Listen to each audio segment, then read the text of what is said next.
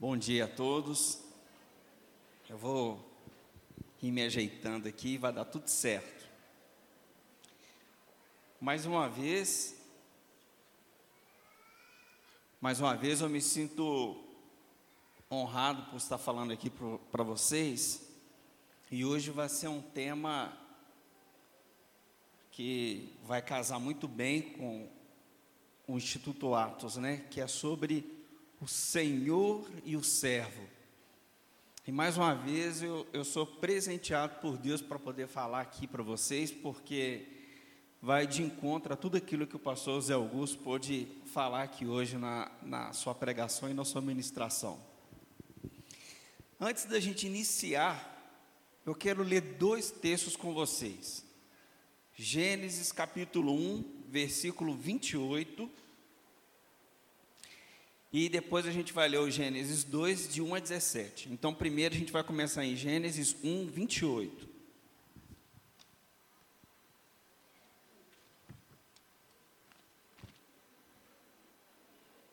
Gênesis 1, 28 diz assim: E Deus os abençoou e lhe disse: Sede fecundos, multiplicai-vos, enchei a terra e sujeitai-a. Dominai sobre os peixes do mar, sobre as aves do céu e sobre todo animal que rasteja pela terra. Então aqui a gente já precisa entender que aqui tem uma ordem. O Senhor está determinando aquilo que o seu povo precisa fazer. Gênesis capítulo 2, de 1 a 17, diz assim: Assim, pois, foram acabados os céus e a terra e todo o seu exército. Então, a gente está falando do Senhor, aquele que está arquitetando tudo aquilo que existe. E havendo Deus terminado no dia sétimo a sua obra que fizera, descansou nesse dia de toda a sua obra que tinha feito. E abençoou Deus o dia sétimo e o santificou, porque nele descansou de toda a obra que, como Criador, fizera. Esta é a gênese dos céus e da terra quando foram criados, quando o Senhor Deus os criou. Não havia nenhuma planta no campo da terra, pois ainda nenhuma erva do campo havia brotado, porque o Senhor Deus não fizera chover sobre a terra, e também não havia homem para lavrar o solo mas uma neblina subia da terra e regava toda a superfície do solo. Então, então formou o Senhor Deus ao homem do pó da terra, e lhe soprou nas narinas o fôlego de vida, e o homem passou a ser a alma vivente. E plantou o Senhor Deus um jardim no Éden, na direção do Oriente, e pôs nele o homem que havia formado. Então a gente está vendo perfil de Deus, o perfil do Senhor, criando todas as coisas. Nada é propriedade nossa. Isso precisa ficar na nossa mente. Versículo 9. É, do solo fez brotar o Senhor toda sorte de árvores agradáveis à vista e boas para alimento, e também a árvore da vida no meio do jardim, e a árvore do conhecimento do bem e do mal. E saía um rio do Éden para regar o jardim, e dali se dividia, repartindo em quatro braços. Então aí segue a criação das coisas.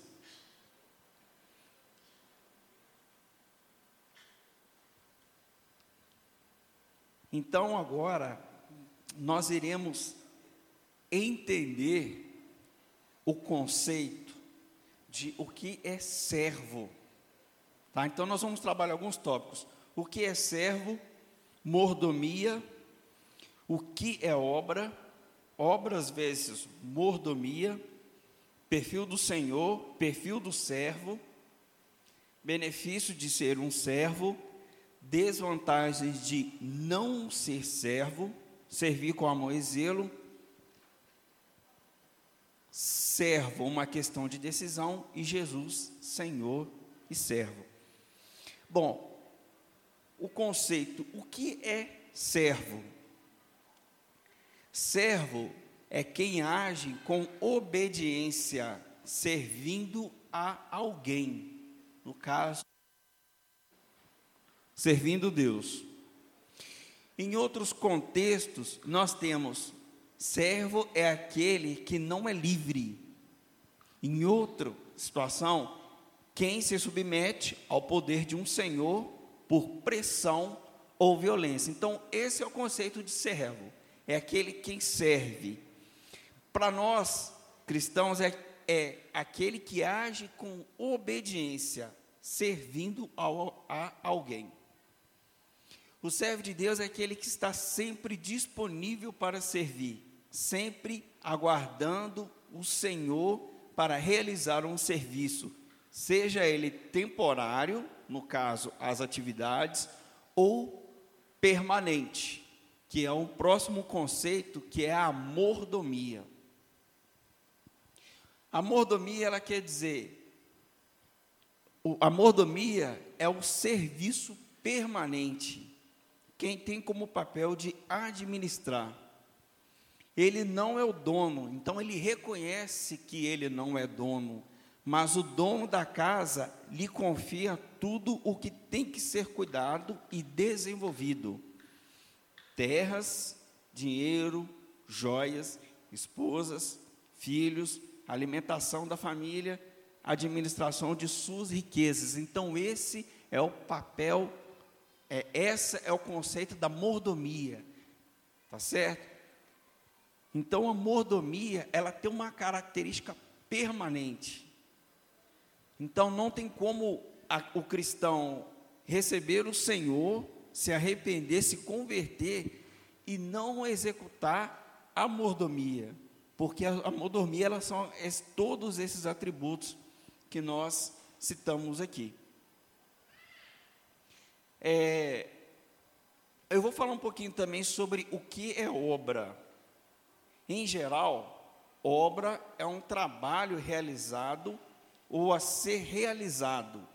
Ela tem uma característica peculiar em relação à mordomia, que ela é uma ação temporária. Então, enquanto a mordomia é uma ação permanente, a obra é uma ação temporária. Ela possui data para começar e data para encerrar. Um exemplo disso que a gente pode citar aqui são as atividades missionárias, como evangelismo, os retiros, cursos, atendimentos, entre outros, se caracterizam como obras. Tá certo? Então, o que foi citado aqui, a gente pode é, caracterizar como obras, pelo o que foi citado pelo pastor Augusto, a gente pode caracterizar por obras, porque são atividades recorrentes em que a grande maioria tem data para começar e data para encerrar. Bom, então eu posso fazer um paralelo sobre obras e mordomia? A gente pode fazer? Podemos. Então vamos lá. Como vivemos anteriormente, obras são atividades temporárias, com início e fim daquela ação. O servo fiel se agrada e realiza as obras. Já a mordomia são atividades permanentes, ação como cuidar da esposa e filhos, administrar recursos, entre outros, não possui data fim. Exige esforço contínuo e muita submissão a Deus, para que as ordens do Senhor sejam cumpridas como o esperado. Então, gente, o que a gente está, o que a gente está trabalhando aqui é que essa mordomia é impossível um servo de Deus não executar mordomia. Quando eu estava preparando esse material, Deus ele deixou bem claro para mim que quando a gente se converte, quando há arrependimento, há aquela conversão, há um sobrenatural que acontece. A gente recebe uma série de atributos de Deus, inclusive o papel de mordomia. Deus ele abre os nossos olhos espirituais e a gente começa a entender que tudo aquilo que a gente tem, na verdade, não pertence a nós, mas pertence a Deus. Todas as coisas, todas as coisas cooperam para o bem daqueles que amam a Deus. Nós já conhecemos essa, esse texto bíblico. E quando a gente fala todas as coisas, a gente fala da natureza, dos bens, das riquezas, da família, da esposa, dos filhos, todas as coisas cooperam para o bem. Então, existe o que a gente pode chamar de ecossistema que a gente passa a ser mordomo, a gente passa a enxergar isso como uma necessidade de administração. Tá certo? Alguma dúvida em relação a isso? Tá tranquilo? Tá, tá ok? Quem tiver dúvida pode pode levantar a mãozinha aí, pode questionar, tá, gente? Bom, então tá claro para a gente o que, que é obra, atividade temporária, que tem data e fim para começar, mordomia, que está muito mais ligado à questão de perfil, aquilo que nós recebemos de Cristo, quando Ele abre a nossa visão, que nós não somos donos de nada, nós não somos proprietários, né? É, então agora eu vou falar para vocês sobre o perfil do Senhor. O livro de Gênesis, capítulo 1 e 2, relata o perfil do Senhor, aquele que criou todas as coisas, com toda a sua complexidade e a sustenta. O Senhor é aquele que dá as ordens e tudo precisa ser cumprido conforme o ordenado. Uma das coisas que mais me chamou a atenção quando a gente olha para o perfil do Senhor, principalmente na criação de todas as coisas, é que tudo que foi construído, ele foi dito, ele foi falado. Né? É, lá em João capítulo 1 fala que ele é o verme, então tudo aquilo que foi que Deus construiu, ele foi falado, ele foi pronunciado, ele diz que haja luz e houve luz, e por aí vai. Então todas essas coisas, elas apontam para Deus, né? E toda essa complexidade foi construída e o que vale reforçar que hoje, eu posso dizer para vocês que nada depois da, da, da, podemos dizer assim, da criação do homem, nada depois é novidade. Tudo foi criado por Deus. No máximo que a gente consegue fazer, desenvolver. A medicina encontrou a cura para uma determinada doença. Deus já tinha desenvolvido aquilo. Deus já tinha criado aquilo. O máximo que ele, o que a gente faz é ter a capacidade de desenvolver habilidades e desenvolver um resultado, um produto final, né? E isso é legal a gente ter isso em mente porque isso diminui a nossa soberba. Porque por, por vezes a gente desenvolve alguma coisa e a gente acha que a gente criou e que a gente ali é o dono da verdade absoluta. Mas esse é o perfil do Senhor, aquele que criou todas as coisas e nos deu, nos deu a capacidade de desenvolver e levar isso é, meio que à tona, podemos dizer assim. Perfil do servo. O perfil do servo é aquele que recebe as ordens de seu senhor e as executa. Sabe que sua função é de mordomo e não de proprietário. Executa as ordens não por medo, mas porque a sua obediência lhe aproxima e faz conhecer o seu Senhor de forma mais íntima. Para a gente poder entender um pouquinho sobre esse perfil do servo, vamos abrir em Êxodo 33. Êxodo 33.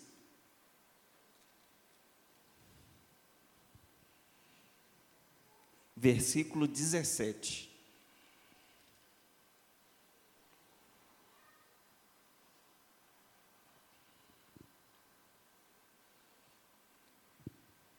O Fernando, ele pôde trabalhar esse texto na semana passada eu vim trazer esse texto aqui para a gente poder entender um pouco do perfil do servo, porque esse texto é um texto, ao mesmo tempo que comovente, é um texto que traz uma grande esperança para a gente. Êxodo 33, 17 diz assim: o subtítulo começa: Moisés roga a Deus que lhe mostre a sua glória. Versículo 17: Disse o Senhor a Moisés: Farei também isto que disseste, porque achaste graça aos meus olhos, e eu te conheço pelo teu nome. Então ele disse: Rogo-te que me mostres a tua glória. Respondeu-lhe: Farei passar toda a minha bondade diante de ti e te proclamarei o nome do Senhor.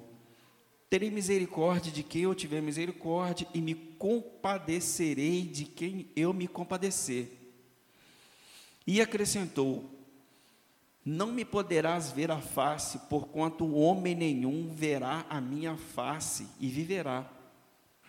Disse mais o Senhor: Eis aqui um lugar junto a mim, e tu estarás sobre a penha. Quando passar a minha glória, eu te porei numa fenda de penha e com a mão te cobrirei até que eu tenha passado. Depois, um tirando eu a mão, tu me verás pelas costas, mas a minha face não se verá. O cenário aqui, nesse, nessa fase, nessa, nesse diálogo com Deus, era terrível. Era um povo que viu todos os milagres de Deus, atravessou o mar, Deus abriu o mar, matou todos os egípcios ali. O povo pôde experimentar ali, caminhando no deserto, e mesmo assim, coração corrompido, coração convertido à idolatria. Foi só Moisés passar um tempinho fora que o povo precisou de algum objeto, algum material para poder idolatrar. E em meio a um cenário ali de desobediência, em que Deus ali manda matar aquele povo idólatra lá no meio do povo de Moisés ali, a gente enxerga para esse texto e vê um homem servo, servo de Deus, fiel, com problemas, com pecado, com vontade, com vaidades, mas um homem que pôde ver a glória de Deus. Papel do servo. Esse é um perfil do servo. Um cara igual a mim, igual a você, cheio de vontade, cheio de pecado, mas que, com certeza, quando clama ao Senhor, e quando resolve levar uma vida, muito bem falada aqui pelo pastor Zé Augusto, de entrega, de envolvimento, o ex-me aqui, que é o perfil, Deus ele permite que a gente viva uma história diferente e possa ver a glória dele.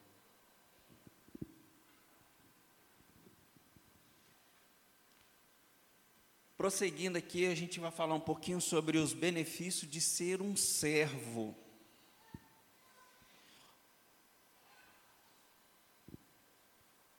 Eu tracei um ponto principal aqui que fecha todo o assunto de um benefício de ser um servo.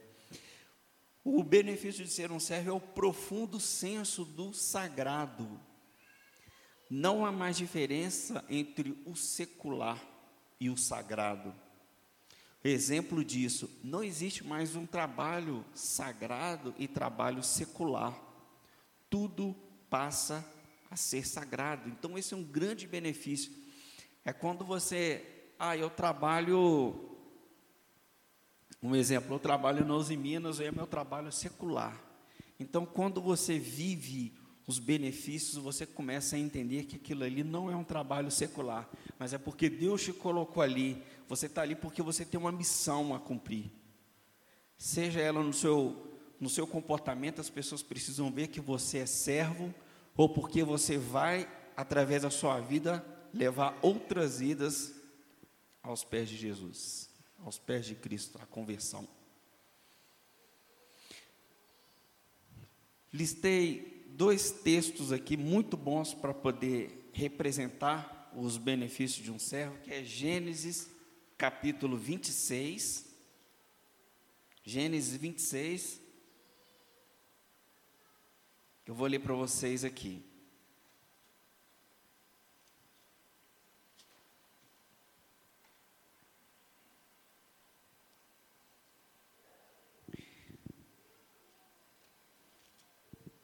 Gênesis 26, versículo 12. Que diz assim: Semeou Isaac naquela terra, e no mesmo ano recolheu cento por um, porque o Senhor o abençoava. Então aqui a gente está falando de trabalho de Moisés, de, de Isaac, perdão. Então, é um trabalho secular, né? digamos secular. Enriqueceu-se o homem, prosperou, ficou riquíssimo. Possuía ovelhas e bois e grande número de servos, de maneira que os filisteus lhe tinham inveja. E por isso lhe entulharam todos os poços que os servos de seu pai haviam cavado. Então, isso aqui era um grande crime, era uma maneira na época de você falir uma pessoa, digamos assim, porque a escassez de água era muito grande naquela época.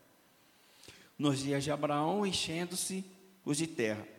Versículo 16: Disse também Abimeleque a Isaac: Aparta-te de nós, porque já és muito mais poderoso do que nós. Então Isaac saiu dali e se acampou no vale de Gerar, onde habitou.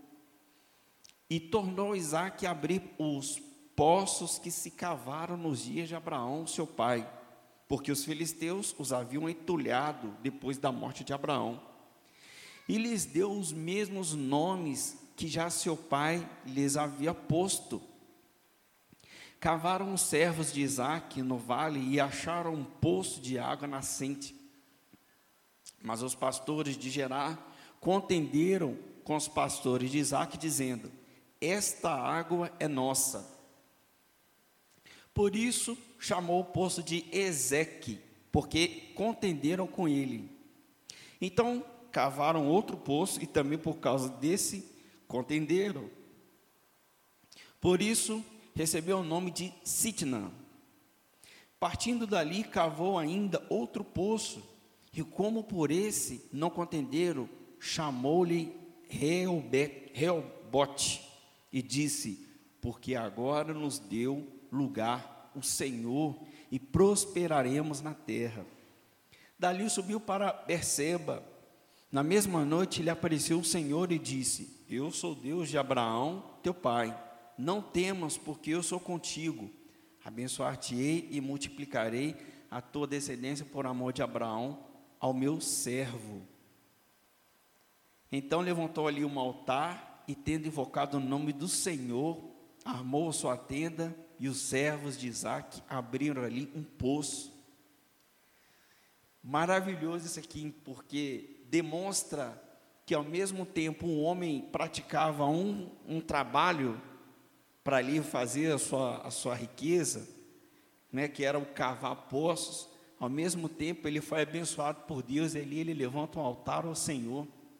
Então, ao mesmo tempo que está fazendo uma atividade, digamos que secular, ele ali levanta um, um altar de adoração ao Senhor.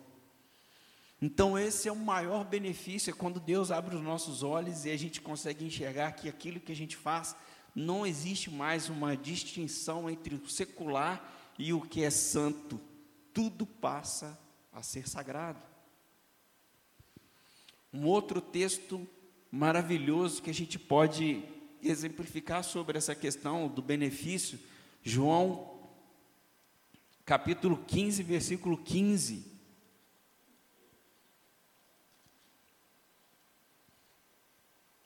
João 15, versículo é, João capítulo 15, versículo 15, que diz assim: Já não vos chamo servos, porque o servo não sabe o que faz o seu senhor. Mas tendo-vos chamados amigos, porque tudo quanto ouvi de meu Pai vos tenho dado a conhecer.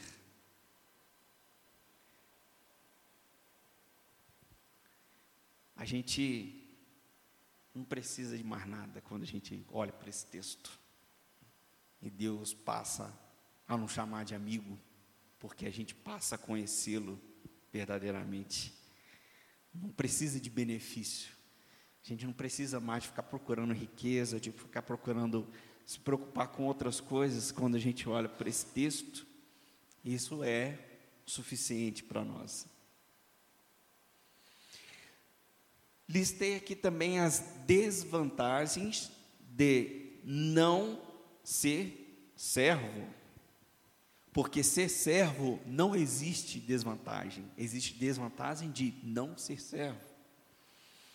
Quando nós não somos servos, nós temos vidas sem propósitos, não teremos experiências reais com o Senhor, ingratidão, pode receber salvação nos seus últimos fôlegos de vida, mas não se relacionou com o Senhor. Lucas, capítulo 23. Lucas, capítulo 23, versículo 39, diz assim: Os dois malfeitores, aqui o cenário é a crucificação, Jesus e os dois malfeitores. Um dos malfeitores crucificados blasfemava contra ele, dizendo: Não és tu o Cristo? Salva-te a ti mesmo e a nós também. Respondendo-lhe, porém, o outro repreendeu, dizendo: Nem ao menos temes a Deus, estando sob igual sentença? Nós, na verdade, com justiça, porque recebemos o castigo que os nossos atos merecem. O homem está reconhecendo que ele é o malfeitor. Mas este nenhum mal fez e acrescentou: Jesus, lembra-te de mim quando vieres no teu reino.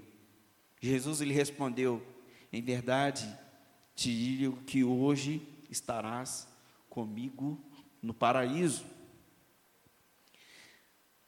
Ninguém, nós não estamos aqui para poder julgar esses malfeitores, porque quando nós estávamos escravizados pelo pecado, nós também éramos malfeitores. A morte na cruz, naquela época, significava uma humilhação muito grande. O homem era tirava todas as roupas dele, era açoitado e quando ele estava totalmente ferido, era pregado numa cruz. Tudo isso eram, eram, eram aconteciam para poder humilhar uma pessoa. E assim foi a morte de Jesus na cruz.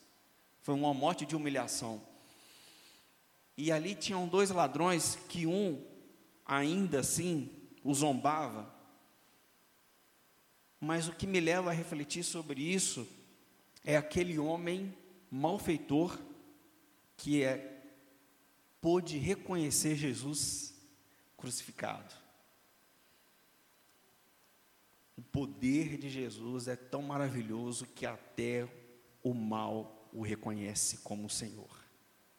É essa a visão que esse homem aqui está tendo naquele momento.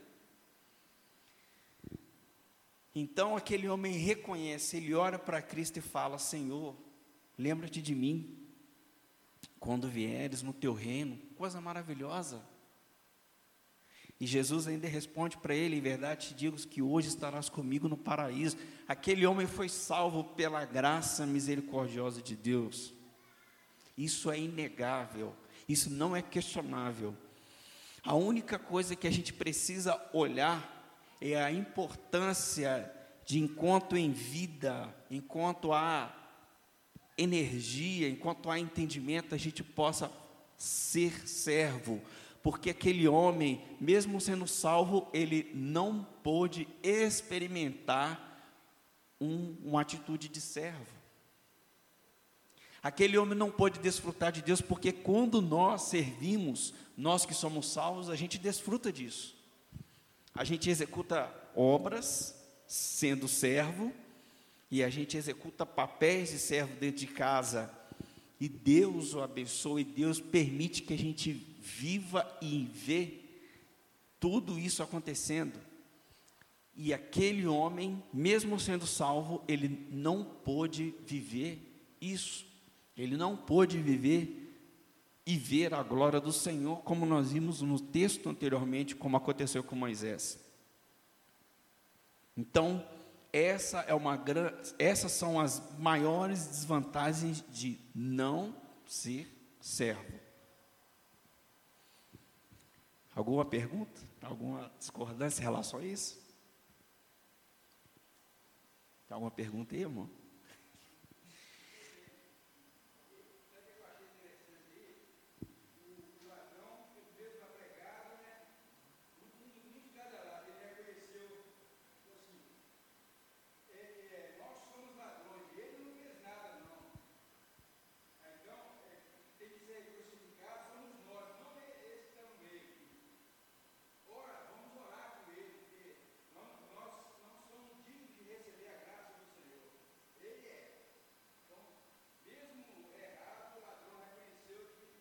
Exatamente, essa é a grande questão. Mesmo malfeitor, ele reconhece o Senhor ali na cruz. Isso. Obrigado, meu irmão. Servir com amor e zelo. Quem é servo, serve porque ama. E se ama, serve com zelo. A gente não pode servir de qualquer maneira, porque a gente acha que a gente é salvo. Mesmo com as nossas vontades, às vezes, de não fazer, de não ir, de não executar, porque vai doer, ou porque fulano não gosta, ou porque eu vou me indispor com alguém, ou porque eu vou brigar com alguém. Se o Senhor falou para fazer, faça um texto que retrata a importância disso, de servir com amor e zelo, Mateus 24, 45. Eu vou mandar esse, esse material para vocês depois, eu, eu preparei isso lá, um slide, mas eu não consegui trazer ele para cá. Mas tem essas referências bíblicas lá, eu vou mandar isso para vocês de alguma forma. Então vamos lá, Mateus capítulo 24, Mateus capítulo 24, 14 e 15.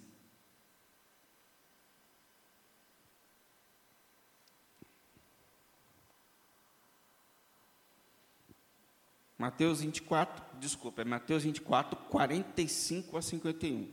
Mateus 24, 45 a 51. A parábola do servo bom e do mal. Quem é, pois, o servo fiel e prudente, a quem o Senhor confiou os seus conservos para dar-lhes o sustento a seu tempo? Bem-aventurado, é, versículo 46, bem-aventurado aquele que servo a quem seu Senhor, quando vier, achar fazendo assim. Em verdade vos digo que lhe confiará todos os seus bens mas se aquele que, mas aquele, se aquele servo sendo mal disser consigo mesmo, meu senhor demora-se e passar a espancar os seus companheiros e a comer e a beber com ébrios, virá o Senhor daquele servo em dia em que não o espera, em hora que não sabe, e castigá-lo, lançando-lhe sorte com os hipócritas.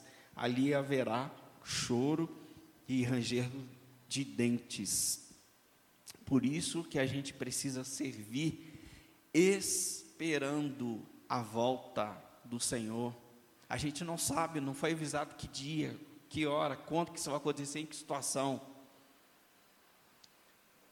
Eu já tive a oportunidade de ler a Bíblia toda algumas vezes, mas quando eu passo por alguns textos, como Deus desperta a importância de você se guardar de você esperar o dia que ele voltar. Não dá para a gente mais brincar de achar que a gente está servindo e servir de qualquer maneira, porque ele vai voltar. Ele prometeu que vai voltar e ele vai voltar, e a gente precisa guardar isso.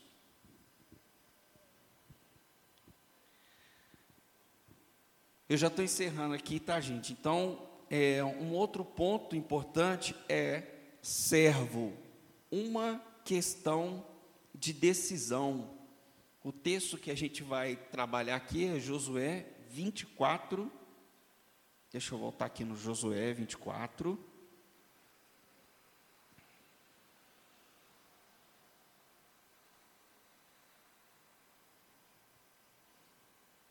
Josué 24, 14 e 15.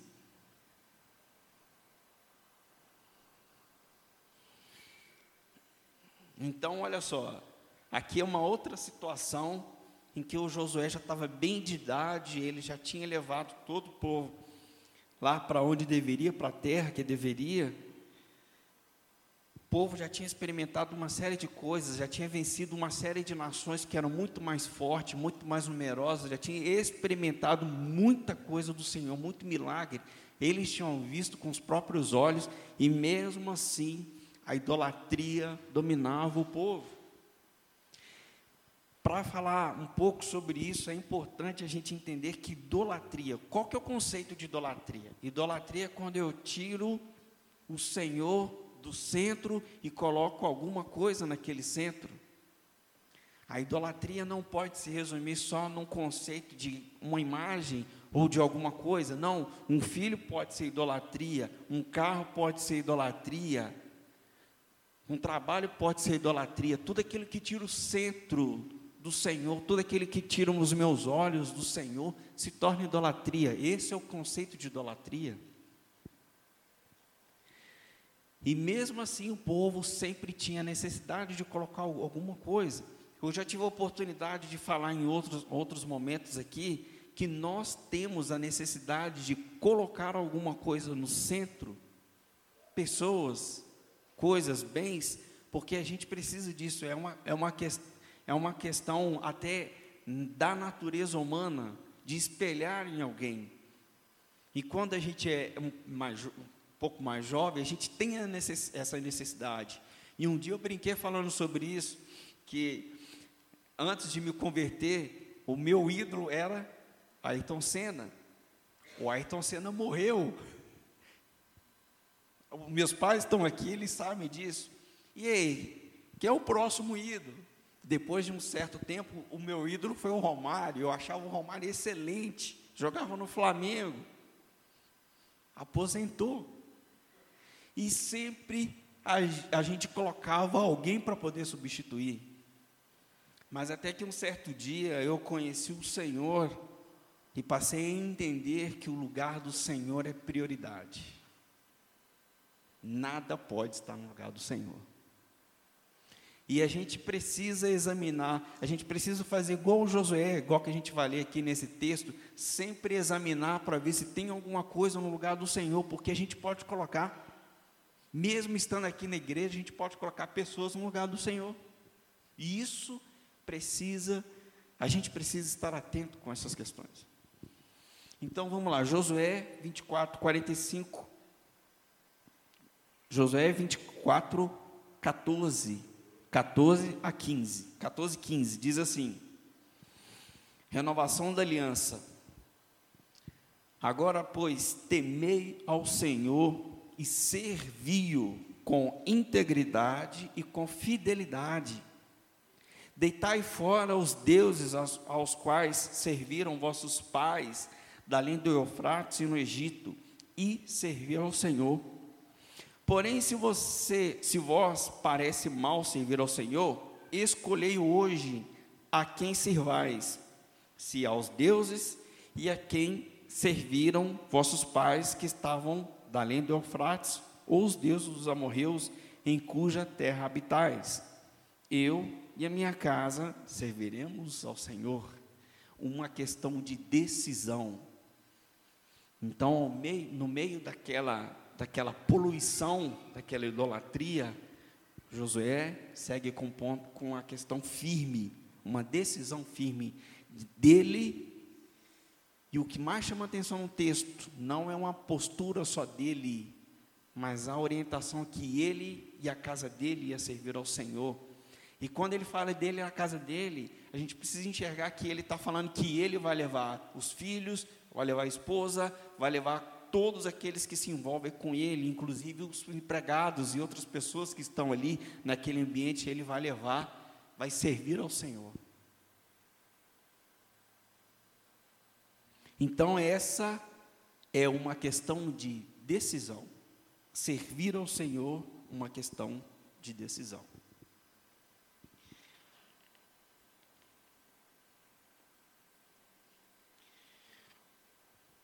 O último ponto aqui, para a gente já encerrar essa, esse nosso fórum, é Jesus, servo e Senhor. Jesus, Senhor e servo. Não vai existir nenhuma outra pessoa na face da terra que vai ter esses dois, esses dois perfis de Senhor e servo. Vamos, eu vou abrir aqui em João 1. Eu acho esse texto maravilhoso, sensacional. A primeira vez que a gente lê, a gente talvez pode achar um pouco confuso, mas quando a gente lê a Bíblia inteira, a gente começa a entender os apontamentos que acontecem ali. Então, João capítulo 1 diz assim: No princípio era o Verbo, e o Verbo estava com Deus, e o Verbo era Deus. Aqui ele, a gente está falando de Jesus. Ele estava no princípio com Deus. Todas as coisas foram feitas por intermédio dele. E sem ele, nada do que foi feito se fez. A vida estava nele e a vida era a luz dos homens. A luz resplandece nas trevas e as trevas não prevaleceram contra ela. Houve então a gente pode encerrar aqui, e aí a gente passa a entender que nós temos Jesus, o Deus vivo, que veio ao mundo para trazer salvação. Ele veio cumprindo todas as ordens do Pai, do Deus vivo. Nada do que aconteceu ali, a, a, do ministério de Jesus, da, da vida até a morte e ressurreição aconteceu por acaso. Tudo tinha um propósito para se cumprir. E veio como um servo, servo de Deus. Todas as ordens, por onde andou, aquilo que comeu, os chamados, cada um chamando. E o mais interessante é que quando a gente, quando eu olho para esse texto, eu fico imaginando quando ele chamou os apóstolos ali, ele não quis saber de dar um curso preparatório para apóstolos, para tornar homens bons. Ele pegou cada um conforme a sua área, conforme a nossa, a sua, o seu perfil, e chamou aqueles homens, e aqueles homens de prontidão serviram, inclusive aquele que ia o trair. Eu falei no começo para vocês que tudo, tudo começa e termina em Deus, até aquele que o traiu tudo tem um propósito. O servo, nós, eu e você, precisamos entender que tudo começa em Deus e termina em Deus. A eternidade para nós. Amém? A eternidade para cada um de nós. Jesus, em extrema obediência com Deus, veio como servo e serve com perfeição não haverá nenhum outro homem na história da humanidade que poderá servir como Jesus. Veio ao mundo para morrer pelos nossos pecados, para trazer salvação a todos que racionalmente se arrepende, reconhece Jesus como Senhor e decide servi-lo. Então só há salvação quando há reconhecimento que Jesus Cristo é o Senhor. É bíblico. Isso não foi inventado. Jesus o melhor exemplo de servo, mesmo sendo Senhor. João capítulo 5, 19 a 24. Vamos lá, João capítulo 5.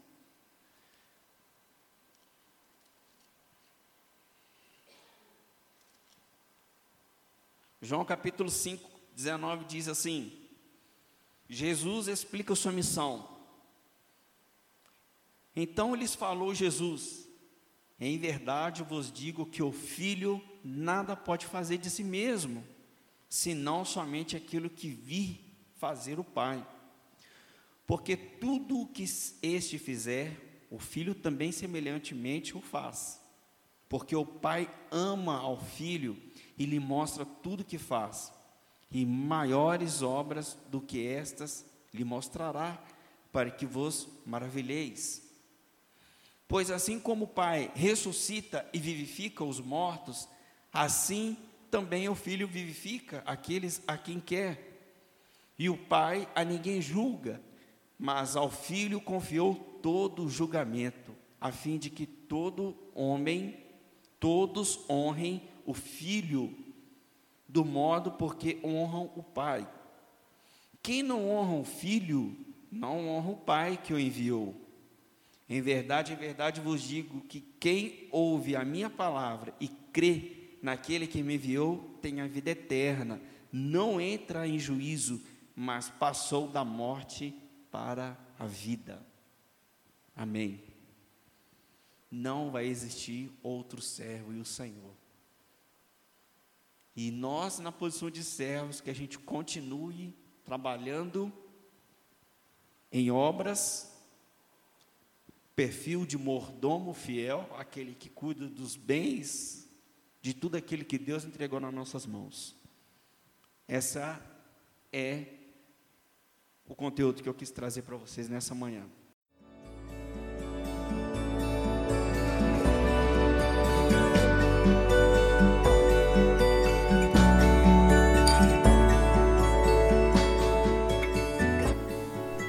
A Igreja Batista do Bom Retiro tem plena convicção de que a palavra de Deus é poder para salvar e transformar vidas. Nosso desejo é que essa mensagem tenha alcançado seu coração. Para saber mais sobre quem somos e em quem acreditamos, acesse ibbrpatinga.com.br.